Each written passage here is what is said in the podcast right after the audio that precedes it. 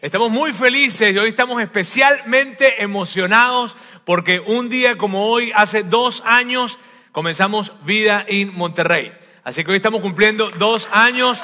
Apláudanse ustedes mismos, señores, porque todos somos parte de esto. Así que volteate y le felicidades, chicos, felicidades por lo que hemos logrado. Porque esto lo hemos logrado juntos. Esto no ha sido el esfuerzo de una sola persona, sino ha sido, sido el esfuerzo de muchísimas personas en este lugar y ustedes son parte de esto. Así es que hoy estamos de cumpleaños. Bien, y miren bien, qué padre es ver que en tan poco tiempo, tan poco tiempo ha pasado, pero hay tantas cosas por celebrar y hay tanto, tanto, tantas historias por celebrar. Y eso es lo que nos emociona muchísimo. Y hoy, y estamos, y parte de lo que hace que estemos tan emocionados el día de hoy es porque esta semana estamos lanzando nuestros grupos de vida y que no son más que grupos pequeños dentro de casas. Y estamos muy emocionados. ¿Por qué? Porque este es un gran paso como iglesia. Mira bien, este es un gran paso como iglesia lo que estamos haciendo. Dos años de haber iniciado, dar este paso para que lleguemos a armar los grupos y que formalmente demos un lanzamiento de grupos es algo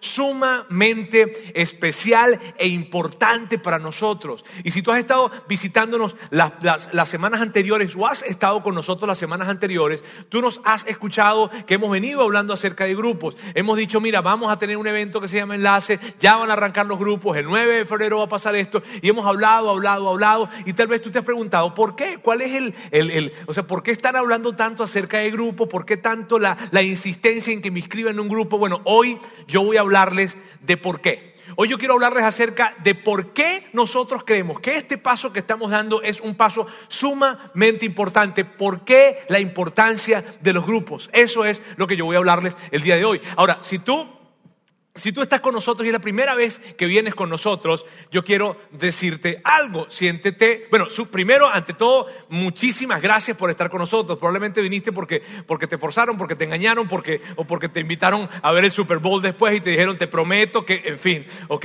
Y qué padre, qué felicidad para nosotros que tú puedas estar con nosotros hoy. Pero mira bien, puede que tú no creas en Dios, o puede que tengas dudas con respecto a Dios, o dudas con respecto a la iglesia, y te sientas un poco probablemente resistente, no sé, pero quiero decirte, no necesitas creer en Dios para que tú tomes este principio, lo apliques y te funcione. Entonces, eso es lo que, lo que quiero que sepas hoy. Este es un principio que aplica para todos y para todo. Y cuando digo para todos y para todo, me refiero a lo siguiente. Mira, probablemente a ti te ha pasado lo mismo que me ha pasado a mí. De hecho, todos hemos pasado por esto. Todos en algún momento nos hemos comprometido con algo que, que creemos que debemos empezar a hacer o dejar de hacer, está bien, en algún área de nuestra vida. Las finanzas, la salud, la fe, las relaciones, la salud mental, el desarrollo intelectual, en fin, todos hemos, hemos creído, mira, hay algo que yo debería empezar a hacer para mejorar en esto o dejar de hacer. Y nos comprometimos. Y entonces dijimos, mira, voy a empezar a hacer esto. Y empezamos a hacerlo. Pero al cabo de un tiempo, dejamos de hacerlo. ¿Sabes? O tal vez tenías unas convicciones tan fuertes. estabas, mira, tenías, tenías una convicción y, se expresaba de esta manera. Eh, y decíamos esto, por ejemplo, un padre nunca debería, unos hijos no deberían, en la familia no se debería, eh, los esposos no, ¿Sabes? Lo expresamos de esa manera y decíamos y estábamos convencidos que eso no debería pasar y las cosas entre los hijos no deberían pasar de esa forma y entre los padres y un hijo hace un padre, un padre hace un hijo, de un esposo a un esposo, en fin. Y decíamos, eso no. Y al cabo de cierto tiempo estábamos convencidos de que no debería pasar, pero al cabo de cierto tiempo lo vimos en nuestra familia. O, tal vez tenías unas convicciones muy fuertes con respecto a tu espiritualidad o a tu fe o a tus valores o probablemente, probablemente viviste en una familia en donde alguien en la familia tomó decisiones que vino para afectar toda la dinámica familiar, toda. Alguien en tu familia tenía algún comportamiento, algún hábito o tomó alguna decisión que hizo que tú inclusive vivieras en carne propia las consecuencias de ese tipo de decisiones, de ese tipo de comportamientos. Y entonces dijiste, ¿sabes qué? Eso en mi casa no va a pasar. Sabes que mi familia, estoy convencido que esto no va a pasar. Pero al cabo de un tiempo, pasó el tiempo, pasó el tiempo y lo ves presente en tu casa.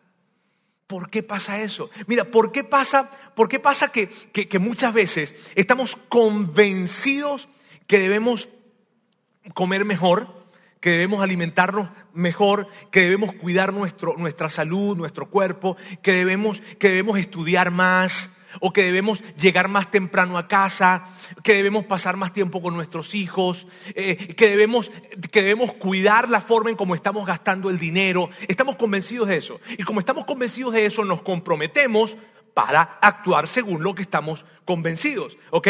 Y entonces nos comprometemos según una convicción y empezamos a dar pasos, a pasos, pasos, pero de repente volvemos otra vez a hacer eso que no queríamos hacer o que nos comprometemos a no hacer o, o soltamos eso que nos comprometimos a no soltar. ¿Por qué sucede? Y eso puede ser en cualquier área, ¿sabes? Puede ser en cualquier área de tu vida, en la financiera, en la física, en la espiritual, en la emocional en la familiar. Nos comprometimos con algo y dijimos, mira, vale, yo, yo sé que en mi casa necesiten que yo llegue más temprano, yo sé que necesito cambiar estos hábitos de gastos que tengo porque es que, no, en fin, yo sé que debo ahorrar más, yo sé que debo comer, en fin, y nos comprometimos porque estábamos convencidos de las consecuencias o los beneficios de esto y empezamos a hacerlo, pero al cabo de un tiempo otra vez volvimos a hacerlo. Y a ti y a mí nos ha pasado. ¿Por qué? ¿Por qué pasa eso? ¿Por qué? Y este es el asunto. Compromiso y convicción no son suficientes. Mira, durante mucho tiempo hemos creído que el compromiso y la convicción son suficientes. Que si yo tengo, que si yo tengo un, si yo estoy convencido, tengo una gran convicción con respecto a algo, y entonces me comprometo con eso, eso es suficiente. Si yo, mira, yo estoy convencido que debo empezar a ahorrar. Estoy convencido. Yo estoy convencido que debo alimentarme mejor. Yo estoy convencido que debo esforzarme físicamente para ejercitarme porque si no, no voy a llegar a los 60 o a los 50. Yo estoy convencido que debo, que debo tratar mejor a mi esposo, a mi esposa. Yo estoy convencido que debo tratar mejor a mis hijos. Yo estoy convencido que debo hacer estas inversiones. Yo estoy convencido que debería eh, empezar a gastar menos. Yo estoy convencido y me comprometo a eso. Pero pasa el tiempo y no lo logramos. ¿Por qué? Porque compromiso y convicción no es suficiente. De repente cuando nos pasa eso, alguien nos ve y nos dice, lo que pasa es que no tenías realmente compromiso. Lo que pasa es que no estabas realmente comprometido. Pero tú y yo sabemos que sí estábamos comprometidos. Sabes, nadie nos puede decir que no estábamos comprometidos. Sí estábamos comprometidos. Sí teníamos una convicción fuerte con respecto a no hacer eso o, a soltar aquello. Sí, sí, claro que estábamos comprometidos. Claro que teníamos una gran convicción. Ajá, y si tenías una gran convicción, ¿por qué entonces lo hiciste? Porque compromiso y convicción no alcanza. Porque compromiso y convicción no es suficiente. y a nosotros no nos criaron con eso. No nos enseñaron eso. Compromiso y convicción no es suficiente. Lo que nos dijeron es, si te comprometes, lo vas a lograr. Pero al cabo de un tiempo no lo logramos. Y lo que nos decimos a nosotros mismos es que nos faltó compromiso, que realmente no estábamos comprometidos. Pero no es eso. Lo que pasa es que nos falta un elemento. Lo que pasa es que hay un ingrediente que falta en la fórmula. Porque compromiso y convicción no alcanza, no son suficientes. Mira, yo lo represento de esta manera, con este banco que tengo acá. Fíjense bien.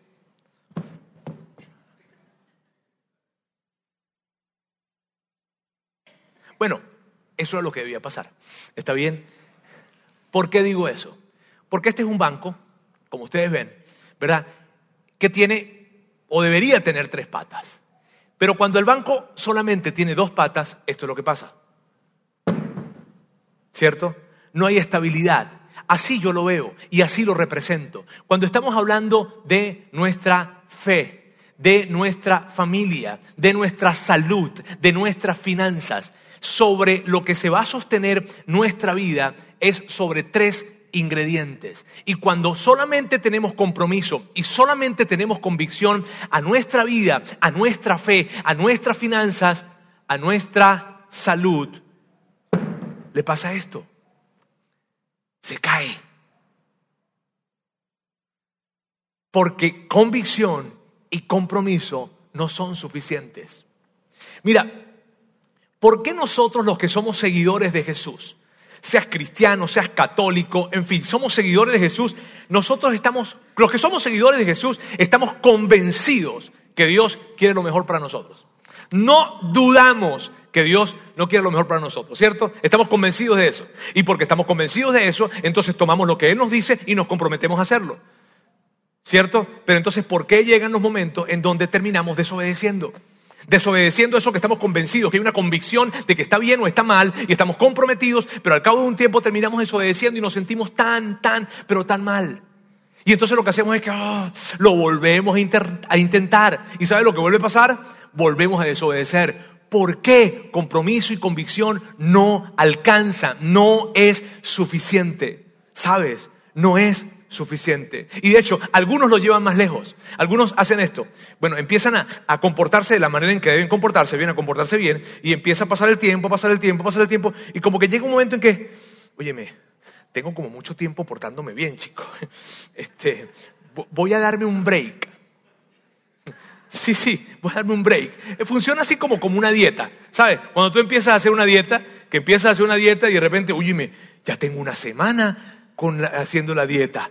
Ya, imagínate una semana. Ya, debería, voy a darme un gustico. Y de repente, porque tenemos mucho tiempo portándonos bien, entonces vamos a darnos un break. Y probablemente con la dieta el impacto no sea mayor. Con la dieta no es tan grande el impacto. Pero con otras cosas el impacto puede ser muy grande. El impacto en tu vida y el impacto de la, alrededor a la gente, en la gente que amas. La buena noticia, la buena noticia que les tengo es que en la Biblia en esa colección de manuscritos antiguos en donde se revela la voluntad de Dios. Allí está descrito ese tercer elemento. Allí tú y yo podemos encontrar ese tercer elemento. Y ese tercer elemento es un principio, mira bien, es un principio que aplica para todo, para el deporte, para las finanzas, para la salud, para el desarrollo personal, para el desarrollo organizacional, para todo. Pero curiosamente, mire bien, curiosamente, cuando se trata de espiritualidad o fe, cuando se trata de moral o cuando se trata de valores, creemos que esto no aplica. Creemos que ese principio no aplica. ¿Por qué? Porque nos enseñaron que con respecto a la parte espiritual y a la parte moral y a la parte de valores, con el compromiso y con la convicción, alcanza. Pero tú y yo sabemos que no alcanza. Señores, uno no se levanta un día en la mañana diciendo, hoy voy a actuar en contra de lo que yo he creído. Uno no se levanta así. Uno no se levanta una mañana diciendo, hoy me voy a comportar en contra de lo que yo creo que es lo correcto. No, así no sucede. Empieza, tú sabes, ¿no? Empieza a, empezamos a tener pequeños comportamientos que no están bien. Empezamos a, a tener pequeñas relaciones o algunas relaciones con gente que no está bien. Eh, empezamos a tener pequeñas actitudes que no están bien y eventualmente llegamos entonces a hacer eso que no queríamos hacer o a soltar aquello que no queríamos o que no debíamos soltar. Y lo hacemos y nos sentimos tan mal, tan mal que decimos, no, oh, ¿por qué lo hice? Lo volví a hacer, sea cual sea lo que tú hayas querido dejar de hacer y dices, no, ¿por qué? Y entonces, ¿qué es lo que hacemos? Lo intentamos otra vez. Y entonces lo volvemos a intentar, pero lo intentamos con los dos elementos, con compromiso y con convicción. Y al final del camino pasa otra vez lo mismo. Volvemos a hacerlo otra vez. Y entonces pasan dos cosas. Y esta es una de las que pasa. Uno, nos llenamos de culpa y de vergüenza. Nos llenamos de tanta culpa y de tanta vergüenza. Es lo que los psicólogos llaman el círculo de la culpa y la vergüenza. En donde yo hago algo y, e hice algo que no quería hacer o dejé de hacer algo que debía hacer y lo hice Ah, y me siento tan mal, tan mal, y siento tanta culpa, y siento tanta vergüenza, y entonces estoy batallando con eso, pero bueno, trato, trato, lo intento otra vez, me recupero, y luego de que me recupero, vuelvo otra vez a hacerlo y me da y tengo tanta culpa y tengo tanta vergüenza y legítimamente me siento tan mal y empiezo otra vez y voy a levantarme y lo intento otra vez y luego lo intento, lo intento, lo intento otra vez y voy bien y lo vuelvo a hacer y otra vez culpa y vergüenza, culpa y vergüenza, culpa y vergüenza. Y ese círculo lo que hace es que nos debilita. Ese círculo lo que hace es que, es que hace que tú bajes las manos y no quieras seguir intentándolo otra vez. Entonces caemos en un segundo comportamiento o en otro, en otro posible comportamiento. Comenzamos a dejar de creer.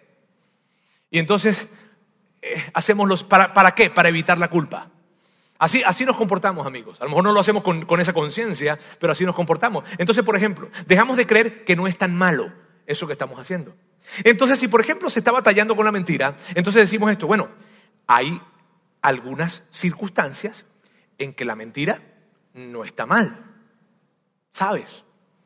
Ok, la mentira está mal, estoy de acuerdo, ¿está bien? Pero hay algunas circunstancias en donde no está mal. Y, y nos convencemos de eso. ¿Y sabes lo que pasa? Que dejamos de sentir culpa. Y tú dices, ¿de veras, Roberto? Sí, sí. Así funcionamos. Así funcionamos. Dejamos de sentir culpa y ya. Ahora, el tema es que dejar de sentir culpa no evita que experimentemos las consecuencias de eso que estamos haciendo.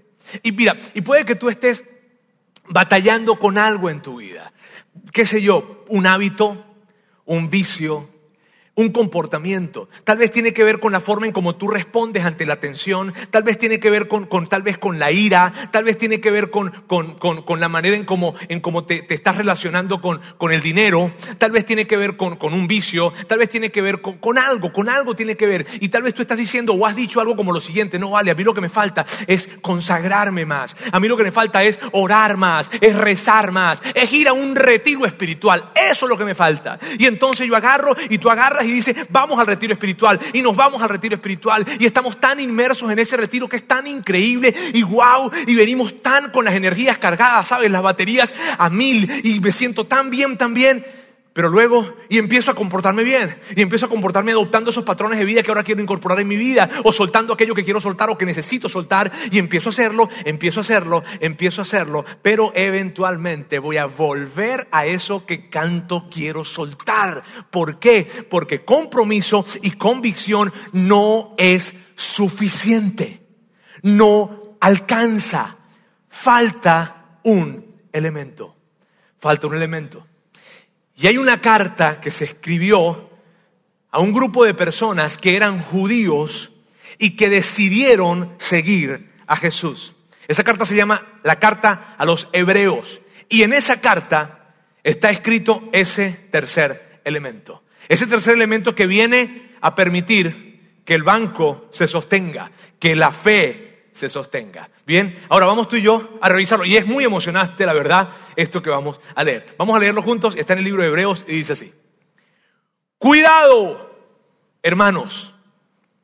No piensen en lo malo, ni dejen de confiar en el Dios que vive para siempre, para que no se aparten de Él, para que no se aparten de Él. Mira, el escritor está diciendo, hey, tengan cuidado.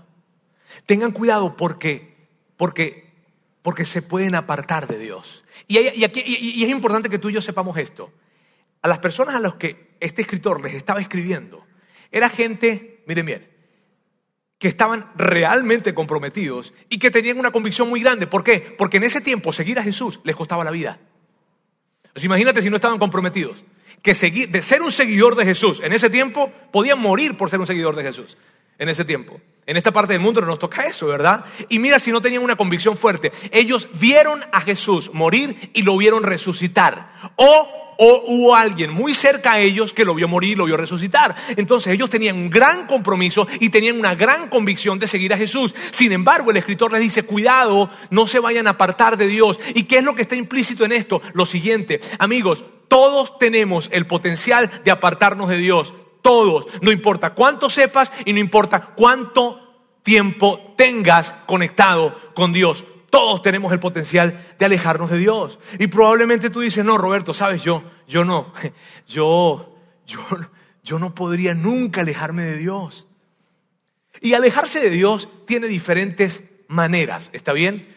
Una de ellas puede ser comportamientos, hábitos, comportamiento moral. Te puedes alejar de Dios cuando cuando empiezas a adoptar ciertos comportamientos que no están bien. Te puedes alejar de Dios cuando, cuando de repente tú, tú crees que tu experiencia con Dios es la experiencia con Dios y entonces es la única experiencia con Dios y ya. Y entonces caes en la religiosidad y entonces te pierdes de lo que Dios tiene para ti porque estás cerrado por la religiosidad y eso puede llevarte a apartarte de Dios inclusive dentro de una iglesia. apartarse de Dios puede ser perderse lo que Dios tiene para ti, especialmente que Él diseñó para ti. Apartarse de Dios tiene diferentes colores, pero de repente tú dices, no, Roberto, mira, yo jamás, jamás podría apartarme de Dios. Y como Dios sabía que tú y yo podíamos llegar a pensar esto, Él mismo escribió en la Biblia que aquella persona que creyera eso, que creyera estar tan firme, que creyera que Él nunca podría apartarse de Dios, esa persona era la más vulnerable del salón. Eso lo escribió Dios. O probablemente, o probablemente tú eres, tú estás viniendo con nosotros y has estado viniendo y dices, no, Roberto, mira, yo nunca me había sentido como me siento ahora. Yo estoy dando pasos con Dios y se me hace tan increíble. Yo estoy conectado con Dios de una manera como no lo había estado antes y me siento tan bien. Yo creo que yo nunca podría alejarme de esto que estoy experimentando. No podría. Pero sabes, si puedes, si podemos. ¿Por qué? Porque todos tenemos la potencialidad de apartarnos de Dios, todos. Y no es algo que sucede de un día para otro, es algo que sucede lentamente y progresivamente. Así es que mira bien, si, vamos a usar la imaginación ahora. Si yo, si yo hiciera hoy un mensaje así súper inspirador, súper inspirador acerca de conectarse con Dios, y les hablara acerca de wow, de, cómo poder llevar tu relación con Dios a otro nivel, ¿sabes? Y les hablara de wow, de lo que significa conectarse con Dios, y, y, hablara y hablara y hablara, y les dijera, hay dos principios, dos puntos que tienes que tener en cuenta cuando tú decidas dar pasos y conectarte con Dios. ¿Cuáles? Uno, un gran compromiso. Dos, una gran convicción de lo que está bien y lo que está y si tú tomas un gran compromiso y si tú tomas una gran convicción con respecto a lo que está bien y a lo que está mal, tú te vas a conectar con Dios increíblemente. Y entonces colocamos una música y le decimos a todos aquí, pasen adelante, no hacemos eso, está bien, pero imagínense pues, imagínense. Les decimos que pasen aquí adelante y ustedes pasan y oramos y hay lágrimas y en los Kleenex y todo esto porque hay un momento tan inspirador, ¿sabes? Y te vas de aquí como que, wow, y te vas caminando así como en, como en una nube porque sientes que eres tan espiritual en ese momento que vas traspasando paredes y, y es algo tan tan, tan, increíble que estás empezando a experimentar, las probabilidades de éxito de que te mantengas con esa convicción son muy bajas. Muy bajas. Y tú lo sabes. Y yo lo sé. ¿Por qué? Porque compromiso y convicción no alcanza. No es suficiente. Ah, bien. ¿Y luego? Y entonces, si compromiso y convicción no son suficientes, ¿cuál es ese tercer elemento? ¿Cuál es el tercer elemento? Y el escritor de Hebreos lo dice en esa carta. Bien, vamos a verlo juntos. Al contrario, o sea, al contrario, en lugar de, apartarse de Dios, al contrario, mientras aún quede tiempo, cada uno debe animar al otro a seguir confiando, así nadie dejará de obedecer a Dios, ni pensará que si peca, hace el bien. Ahora, mira, es tan interesante esto, ¿por qué? Porque no dice, tienes que orar más, tienes que rezar más, tienes que irte a un retiro espiritual, tienes que aplicar disciplinas espirituales como el ayuno, como la vigilia. No. Y no estoy diciendo que eso está mal, para nada. Estoy diciendo. Lo que estoy diciendo es que en eso que el, el, escritor de Hebreos habla y entrega se encuentra ese tercer elemento. Cuando él dice, cada uno debe animar al otro. Y esta palabra, animar, esta palabra animar lo que significa es lo siguiente, es instar, exhortar, confrontar, estar junto a, hacer mover a la acción. Exhortar, confrontar. El escritor está diciendo, mírenme bien, tienen que animar a otros, tienen que exhortar, confrontar, tienen que mover a la acción a otros. En, en, la práctica, esto es lo que significa, miren bien, en la práctica lo que significa es lo siguiente si tú y yo, si, tú y yo estamos caminando y nos estamos distanciando un poco, si tú y yo nos estamos alejando un poco, ¿bien? Si tú y yo estamos empezando a tener pequeños comportamientos que no están muy bien, estamos empezando a pasar tiempo en cosas o en actividades que no están muy bien, o tú y yo nos empezamos a relacionar con personas que no están muy bien. Alguien tiene el permiso, la confianza y el cuidado para decirnos que no vamos bien. Alguien. Y esto aplica en los negocios, aplica en las relaciones familiares, aplica en las relaciones profesionales, aplica en las finanzas, aplica en la manera como manejas tu vida, aplica como crías a tus hijos, aplica en cómo tú manejas las emociones, aplica en todo en la vida, en todo. A alguien le debemos dar el permiso. Entonces, cuando estamos hablando de nuestra fe y de que falta un elemento, nos estamos refiriendo a que ese tercer elemento son las fuertes conexiones, fuertes conexiones. Eso es lo que estamos hablando. Estamos hablando de que esa tercera pata que le falta al banco, ok, esa tercera pata que le falta al banco son las conexiones. Y así es un banco estable, ¿sabes? Así no se cae. Así yo me puedo sostener. ¿Está bien? Así se sostiene tu fe, así se sostiene tus finanzas, así se sostiene especialmente lo que estamos hablando ahorita que tiene que ver con la fe, así se sostiene. Tu fe se sostiene cuando puedes tener convicciones, compromiso y conexiones. Esa es esto es lo que permite que tu fe, que tu banco sea un banco estable y que tu fe se mantenga. Mira, todos necesitamos personas. Lo que está diciendo el escritor de Hebreos es, todos necesitamos personas que se puedan, a las que podamos abrirle nuestra vida y decirle, hey brother, ¿sabes qué? Esta es la pata por la que yo cogeo. O sabes qué, mira, esta es mi debilidad. Y probablemente tú estabas esperando algo más espiritual de parte de Hebreos, ¿sabes? ¿Deberías ayunar 44 días? No. El escritor te dice, necesitas conectarte con otros.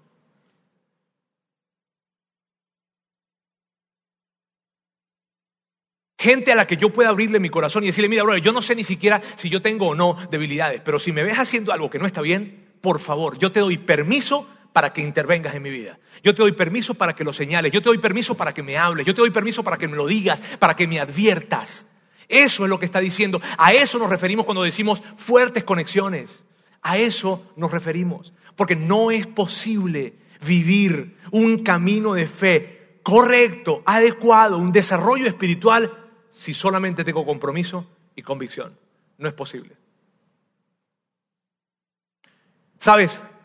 Tengo un amigo, una persona a quien yo admiro muchísimo, a quien admiro profundamente es un gran líder, ¿sabes? Es una persona increíble, es un gran líder, es alguien que yo admiro muchísimo. Y en una oportunidad él me dice, mira Roberto, yo te voy a pedir un favor. dice, yo, yo, hay una persona que siempre viene a este lugar, es el lugar en donde él trabajaba, siempre viene a este lugar y, viene, y siempre que viene busca platicar conmigo.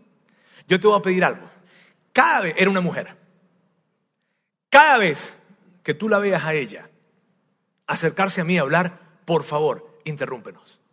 Por favor así estemos hablando, lo que sea, tú tienes que venir y me vas a interrumpir. ¿Tú me puedes ayudar con eso?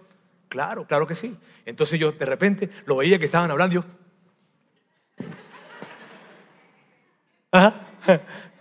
Recuerdo que ella me veía así como que... Y yo. Siempre. Es alguien a quien yo admiro muchísimo, ¿sabes? Mira, y ese, ese que es un hombre ejemplar, es una persona para modelar su vida. Él sabía que el compromiso y la convicción no eran suficientes, que faltaban conexiones. Mira, en esta semana estuvimos de viaje, salimos del viernes de la semana pasada, un viaje sumamente largo y, con mucho trabajo, en fin. Estuvimos en Paraguay, fuimos José Fernando y yo como parte de un equipo, en fin. Y en ese viaje, Fer, estamos platicando y había mucho espacio para hablar, en fin. Entonces estábamos platicando y Fer de una manera muy, muy, muy adecuada, ¿verdad? Con mucho cuidado, él viene y me dice, oye Roberto, ¿sabes? Hay algo que, bueno, que, tú estás haciendo y que lo haces en, este tipo de, de, juntas que tenemos, en fin, y que yo creo que eso resta más que agregar. Y él lo hace de una manera adecuada, ¿sabes? De inmediato le dije, estás equivocado, José Fernando. Eso de dar bienvenidas, se te acabaron las bienvenidas en la iglesia, se te acabaron. No, no. ¿Sabes? De inmediato, bueno, él está aquí, ¿no? Hablamos y yo le dije, él no, ni sabía lo que yo iba a hablar hoy así, a detalle. Y, yo le dije, bueno, este, pues nada, hay que arreglarlo. Este, si no está bien, si tú crees que está restando más que quitar, pues bueno, eh, voy a dar pasos hacia eso, voy a, a buscar cambiar eso que me estás comentando. Y ya, y vamos. Mire amigos, no es posible, no es posible que tú puedas crecer en una relación con Jesús sin que estés conectado con otros. No es posible. El tema es que no lo vemos con facilidad. El asunto es que no lo vemos con facilidad. ¿Por qué? Porque nos enseñaron desde pequeños que solamente con el compromiso y con la convicción basta. Compromiso y convicción. Y si tú tienes algún contexto de iglesia, si tienes algún contexto de iglesia, tú puedes recordar eso hace, hace años atrás, cuando te decía, tú necesitas orar más, tú necesitas leer más la Biblia, tú necesitas ir a algún campamento, tú necesitas ir a un retiro espiritual, tú necesitas confesarte más, tú necesitas, necesitas, necesitas, necesitas, y todo tenía que ver con cosas de compromiso, de convicción, pero ninguna de ellas fue, tú necesitas acercarte más a alguien que esté persiguiendo lo mismo que tú. No, ese consejo no era fácil de conseguir, no era fácil de tenerlo presente, pero el asunto es el siguiente, compromiso, convicción no es suficiente. La fórmula para que el banco esté estable y para que tu fe se pueda soportar tiene que ver con compromiso, con convicción y con conexiones, con conexiones. Si no, tu fe no va a estar estable. Eso no es fácil de identificar. Tú y yo no lo identificamos con facilidad, no nos enseñaron a verlo de esa manera. Nos dijeron, comprométete. Tienes que tener una gran convicción. Pero no nos hablaban de conexiones. Ahora, y esto no es algo que tú tienes que hacer en alguna etapa de tu vida. No, mira, mira lo que el escritor de Hebreos dice. Vamos a leerlo. Dice, al contrario, o sea, al contrario, ya sabes, ¿no? O sea, para que no te alejes de Dios, en fin, mientras aún queda tiempo, cada uno debe animar al otro a seguir confiando. Mientras aún queda tiempo. Mientras aún queda tiempo, esto es lo que significa. ¿Tienes tiempo? ¿Tienes? ¿Sí? Hazlo. Lo que significa es esto. Mientras estés vivo, mientras estés vivo, hazlo. No dejes de hacerlo ni un solo segundo de tu vida si estás vivo, hazlo. Mira bien, los expertos saben esto. Los expertos en desarrollo organizacional, los expertos en desarrollo personal, los coaches profesionales, la gente que ayuda a otros a salir de círculos adictivos, la gente que ayuda como consejería espiritual, la gente que, son, la gente que está en deportes y que quiere llevar a una persona a que, a que, a que, sea mejor, a que mejore su, su desempeño como, como deportista, cual sea el deporte. Todos saben que la necesidad de estar conectado con otros es determinante para poder ir a otro nivel, para poder mantenerte en la ruta correcta. No puedes hacerlo solo con compromiso y convicción. Todos lo saben. Y en el área espiritual pareciera que no lo vemos. En el área de valores, de moralidad, no lo vemos, pero funciona de la misma manera. Si sigues actuando con, compromiso y convicción, pero no te conectas con otras personas a las que le des permiso en tu vida para hablarte y para intervenir y para decirte las cosas por más duras que sean, no la vamos a hacer. Eso es lo que va a pasar. Nuestra fe se caerá. Entonces, la fórmula, la fórmula en tu vida y en la mía debe ser la siguiente. Un gran compromiso basado en convicciones profundas y estar conectado con otros. Un gran compromiso basado en convicciones profundas y estar conectado con otras personas en las que tienes en las que tienen las mismas metas espirituales y personas a las que tú le has abierto tu vida y le has dado el permiso. Probablemente tú dices, bueno, pero es que yo no sé si, si decirle o no decirle, no importa. Dile entonces que, que, que, que si te ve haciendo algo que no está bien, que te diga, y entonces esa es la fórmula, un gran compromiso basado en una convicción profunda y estar conectado con otras personas que están persiguiendo lo mismo que tú y que tú le has dado el permiso para hablarte a tu vida. Porque lo que está en juego es grande. O sea, ¿para qué? ¿Por qué insistimos tanto? Oye, Roberto, ¿por qué me dices que debo tener compromiso, que debo tener convicciones y que debo tener conexiones? ¿Por qué me insistes tanto en esto? Por lo siguiente. Así, mira bien, o sea, él viene diciendo, si no tienes cuidado te vas a alejar de Dios. Y, ten cuidado, eh, en fin, porque, pero si lo haces, si, se animan unos entre otros, si tienes, si tienes esa conexión que te, que te insta, que te exhorta, que te confronta, si la tienes, nadie dejará de obedecer a Dios. Nadie. Qué chido eso, ¿verdad? Nadie dejará de obedecer a Dios ni pensará que si peca, hace el bien. Lo que está diciendo el escritor es esto. Si tú solamente colocas compromiso y convicción eventualmente te vas a alejar de Dios. Y eventualmente vas a empezar a hacer cosas que crees que están bien, pero que no están bien. Y yo te lo voy a ilustrar de esta forma. ¿No has conocido gente que es muy inteligente, muy inteligente? Gente que es brillante, preparados, en fin. Pero tú lo ves tomando, o sea, tú lo ves tomando unas decisiones que tú dices, ¿qué? Tú lo ves relacionándose con su esposa o con su esposo de una manera que tú dices, pero ¿cómo? Tú lo ves diciendo, hablando de la crianza de sus hijos de una manera, o, tú lo ves queriendo hacer algún tipo de inversiones o manejando su dinero de cierta manera que tú dices, pero ¿cómo? Si este tipo es tan brillante. O, típico, típico, típico. Eh, llega y te dice, no, mira, ¿sabes qué? Conocí la mujer de mi vida. Me voy a casar con ella. Ya lo decidí, ya se lo pedí. ¿Y qué te dijo? Me dijo que sí. ¿Y cuándo la conociste? Anoche. Y, tú dices, ¿qué? Tú por dentro, ¿sabes? Órale. Y el tipo es brillante, o la muchacha, o, mujeres que son tan lindas, que son tan espectaculares, que son, gente, son, chicas tan brillantes, tan bien formadas, bien, bien. Y de repente las ves relacionándose con unos tipos que tú dices, ¿qué? Pero mira cómo la trata. Y tú por dentro, pero él me ama. Ella dice, no, tú sabes, él me ama. Él y uno,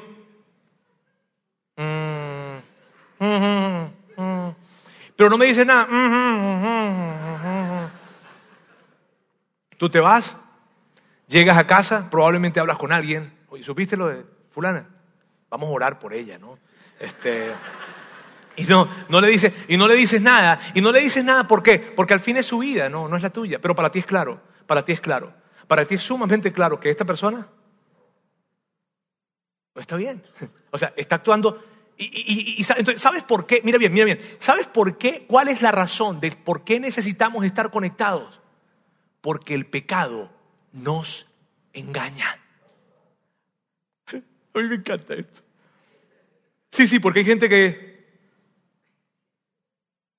Mira lo que dicen los investigadores de, investigadores sociales. Gente tan reconocida como Gallup, una increíble investigadora social a nivel de investigación gerencial. Ellos dicen esto, toda persona, toda persona tiene en promedio 3.4 puntos ciegos en su vida. Todos. Y yo sé que eso es verdad, porque ustedes en este momento están diciendo, no, yo no.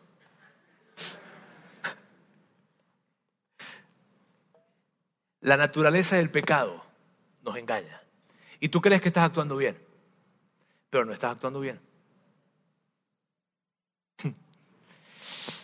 Es increíble esto, ¿sabes? Mira, lo que es tan obvio para ti, lo que es tan obvio para ti con respecto a alguna persona, o sea, lo que es tan obvio cuando tú ves en alguien y dices, se está equivocando gacho, y tú dices, le va a ir en feria, y le va, va, porque fue obvio para ti. Tú, de hecho, tú has pensado, pero vale, ¿no será fácil porque no lo ve? ¿Cómo no es posible que lo vea? Lo que es tan obvio para ti es obvio también para otras personas con respecto a tu vida. Por eso necesitamos estar conectados. Entonces mira bien, el secreto, el secreto de poder, o el secreto no, no es ningún secreto. La clave, la clave para poder vivir una vida engañado, la clave para vivir una vida engañada es no estar conectado con otros. Esa es la clave. ¿Tú quieres vivir una vida o sea, si tú me dices, Roberto, quiere tomar una resolución en mi vida de vivir una vida de engaño, de engañarme a mí mismo por, toda mi vida. Ah, chido, perfecto, no te relaciones con nadie. Y no estoy hablando de que no, pero yo estoy casado. No, no, el, matrimonio es punto de aparte. Estoy hablando de otras personas que invitas a tu vida. El desafío para todos nosotros es el siguiente. Señores, saquemos provecho de este principio, por favor porque es un principio que se crea o no se crea, se aplica. Todos están de acuerdo con eso. Y en la espiritualidad, en la moral, en la fe, en los valores, esto tiene que ver también. El escritor de Hebreos lo está diciendo. Él está diciendo, si tú no te conectas con otras personas, eventualmente te apartarás de Dios y empezarás a hacer cosas creyendo que esas cosas están bien. Saquemos provecho de esto.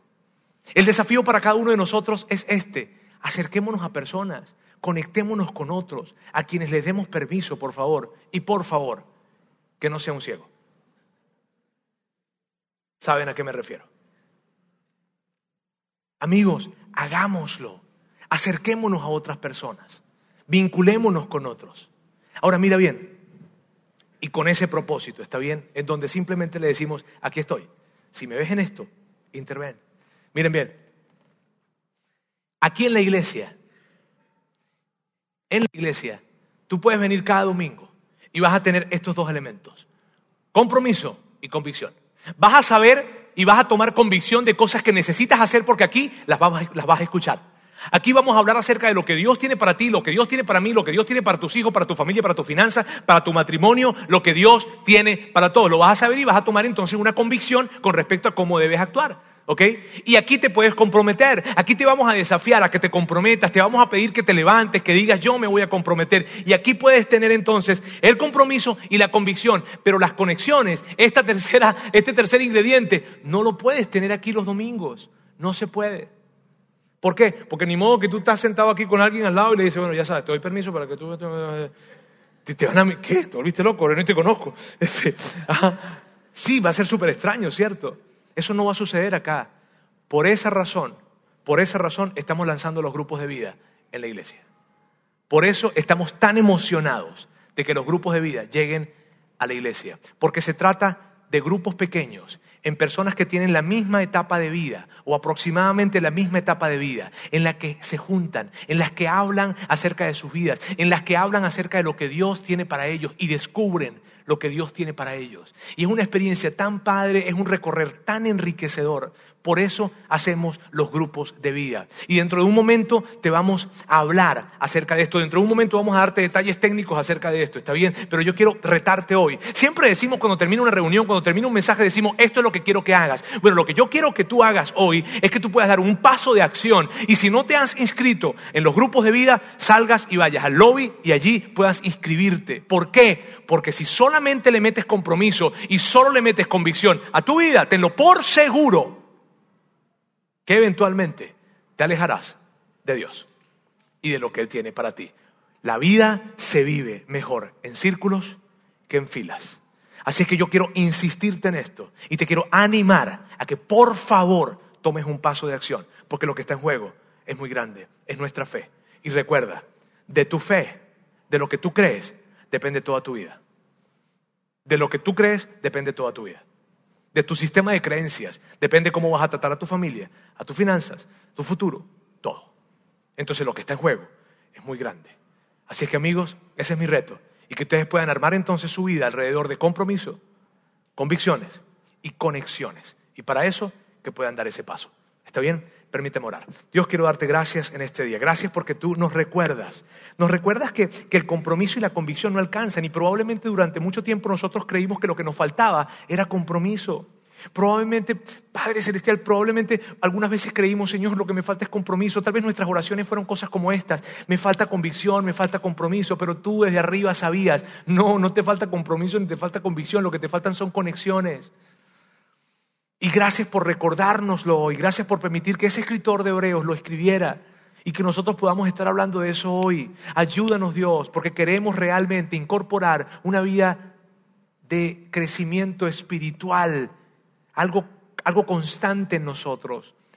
Y hoy aprendemos de que debemos hacerlo conectados con otras personas y que esa es la manera que tú diseñaste. Gracias Dios. Gracias yo te pido, Dios, que puedas ayudar a cada persona en este lugar a que pueda establecer ese tipo de conexiones con otras personas en una relación creciente contigo. Te amamos en el nombre de Jesús. Amén.